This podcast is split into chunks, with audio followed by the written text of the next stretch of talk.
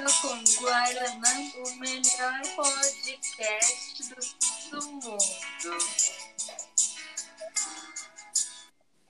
Sejam bem-vindos a mais um episódio do Pipoca com Guaraná. E hoje nós vamos falar um pouco da guerra híbrida nos Estados Unidos. E aqui comigo nós temos o Arthur. Olá a todos, meus queridos professores e pessoas que vão escutar esse podcast. Temos também o Leonardo Cerati. Opa, bom dia, boa tarde, boa noite a todos que estão presentes aí, os ouvintes do nosso podcast. E o Diogo Moraes. Tudo bem? E claro, eu, Lucas Paludo, para mais um episódio de podcast.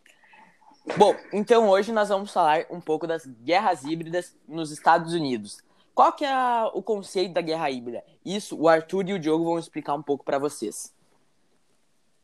Ela é uma estratégia militar que mescla táticas de guerra política, convencional, regular e ciberguerra, com outros métodos de influ influência, tais como de informação, diplomacia, lawfare e intervenção eleitoral externa.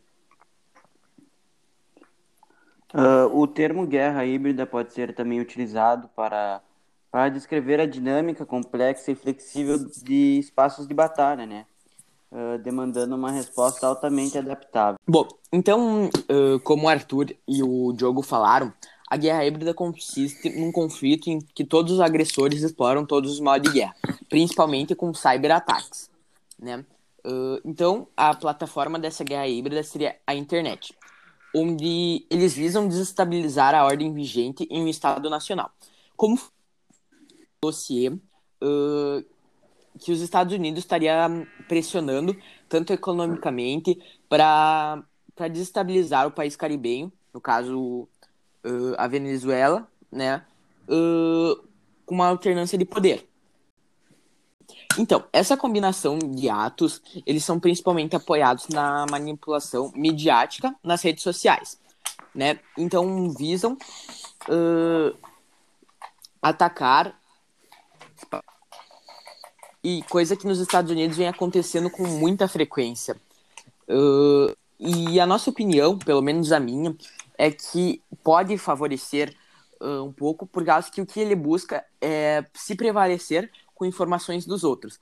Por exemplo, como o Leonardo vai citar agora, de um caso do, do Steve Bannon, que ele foi no principal cara que ajudou a eleger Donald Trump nos Estados Unidos.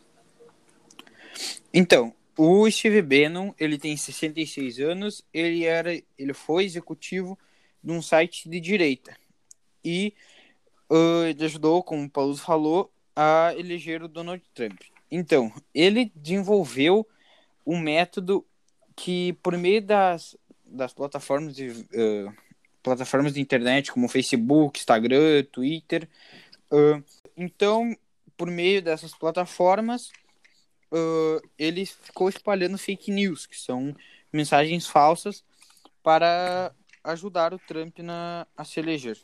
Então, o que era veiculado uh, pelas redes sociais desse Steve Bannon?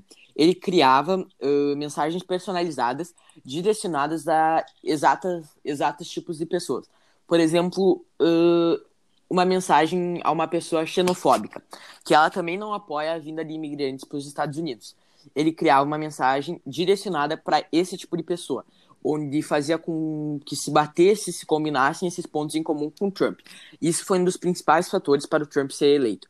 Mesmo com vários outros pontos que as pessoas não haviam em comum com o atual presidente americano, uh, essas mensagens que podiam ter realmente uh, como citado as fake news, informações falsas, ajudavam a convencer. Por exemplo, eu tenho 10 pontos contra o Trump, só que a sacada desse cara era descobrir qual era meu ponto em comum com ele direcionar mensagens com esse ponto para mim. Para mim se convencer que o Trump é o cara que eu quero para assumir, porque nós temos um ponto em comum. E, por exemplo, iria acabar excluindo, como muitos sabem, o Google observa muito os sites que nós pesquisamos. Por exemplo, se eu entrei num site da Netshoes, que eu queria comprar uma chuteira, uh, vai aparecer muitos anúncios de chuteira. Esse cara tinha acesso a isso. Ele conseguia ver o que nós, o que nós pesquisava e o que nós deixamos de pesquisar. Então, ele direcionava esse tipo de mensagem principalmente para nós. No caso, nós, no caso, o cidadão americano que havia ponto em comum com o Trump. Uma curiosidade sobre Bannon é que ele se encontrou com o Eduardo Bolsonaro e ele ajudou na o Jair Bolsonaro nas eleições. Uh, ele se colocou à disposição para ajudar ele na atividade de inteligência da, da campanha dele, ações na internet e análise de dados, sem incluir qualquer auxílio financeiro. Uh, voltando ao método da guerra híbrida, uh, visa principalmente deteriorar a economia de um país, como eu já falei anteriormente, gerando insatisfação social e uma troca de regime. Uh, conforme eu disse, foi montado um dossiê dos Estados Unidos visando a troca de regime na Venezuela. Uh, e essa guerra híbrida é usada como uma alternativa às intervenções militares diretas, que sempre geram maior repercussão e não são bem vistas uh, no mundo atual. E a nível mundial, principalmente. As guerras híbridas uh, requerem a criação de condições propícias, assim como a construção de cenários que validem tal intervenção.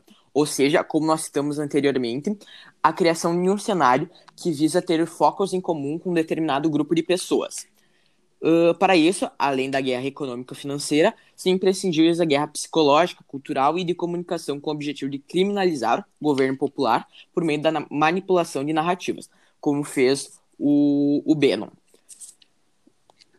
Agora eu vou chamar o Diogo e o Arthur para expressar, expressarem seus pontos de vista, suas opiniões pessoais sobre a guerra híbrida, que pode ser ou não uma boa, uma boa maneira de desviar esses focos e conseguir o que querem politicamente, como os Estados, Estados Unidos vem fazendo há muito tempo. Então, Arthur, o que, que tu tem a falar sobre isso?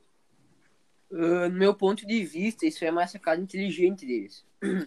Que, tipo, no ponto, depende do ponto de vista de cada pessoa. Que isso pode ser errado para uma pessoa, mas pode ser certo para outra. Ou seja, uh, tu quis dizer que, por exemplo, ele está prevalecendo nos Estados Unidos para conseguirem o que querem politicamente. Uh, e isso é bom para eles e para quem possui ponto em comum, mas seria ruim para outras que se veem em desvantagem devido a essa guerra de informações, que pode se chamar também da guerra híbrida. Isso então que ficaria seria a opinião de vocês dois ou só do Arthur? Diogo, tu tem o que, que tu tem para completar Essa é a minha isso? opinião sobre isso. Ah, eu concordo com a opinião do Arthur, né? Porque uh, é uma, uma característica muito boa que é utilizada, né? Bom, então realmente a inteligência está a favor, principalmente uh, de grandes governos, como nos Estados Unidos tem a CIA, né?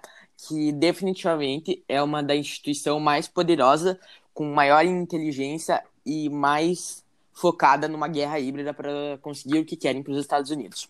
Bom, então eu acho que isso vai ser nosso podcast. Falamos um pouco de guerra híbrida, do conceito, nossas opiniões pessoais e vai ficando por aqui. A gente se despede, valeu por todos os professores e até a próxima. Até a próxima, um abraço. Até a próxima. Um abraço.